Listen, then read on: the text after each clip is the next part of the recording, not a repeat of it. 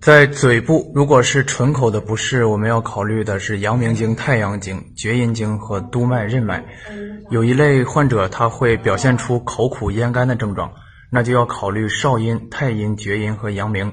在少阴上，因为少阴循喉咙，携舌本；太阴携咽连舌本散舌下；厥阴从目系下甲里。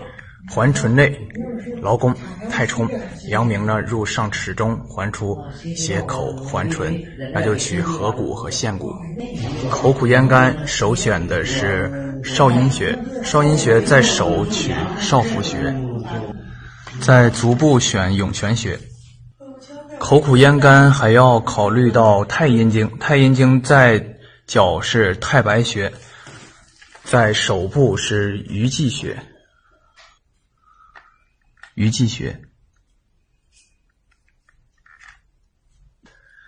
厥阴经首选劳宫，还有足部的太冲，太冲在这里。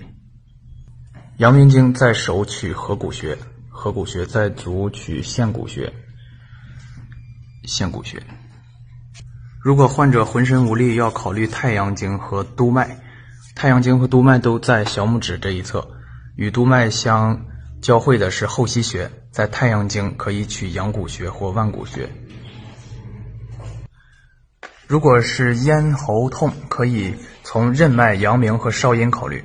任脉就要取列缺，阳明要取阳溪、阳溪穴，少阴要取神门、神门穴。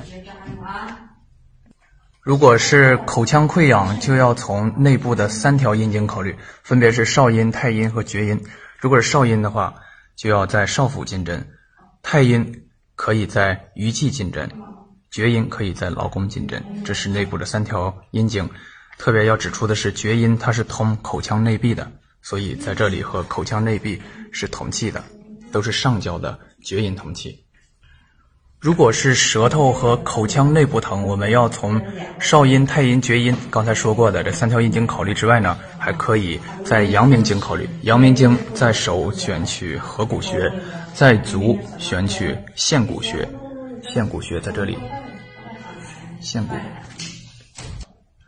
如果是唇口、牙齿和牙龈的不适，可以从阳明、太阳、厥阴、督脉、任脉入手。在阳明可以取合谷、二间、三间，在足部可以取陷骨、陷骨和内庭。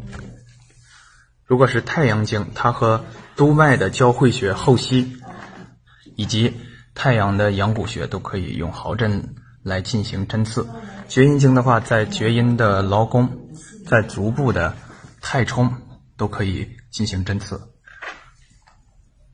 在任脉的交会穴列缺穴和与列缺穴同气的足部照海穴，均可以进行针刺，解决唇口、牙齿和牙龈的问题。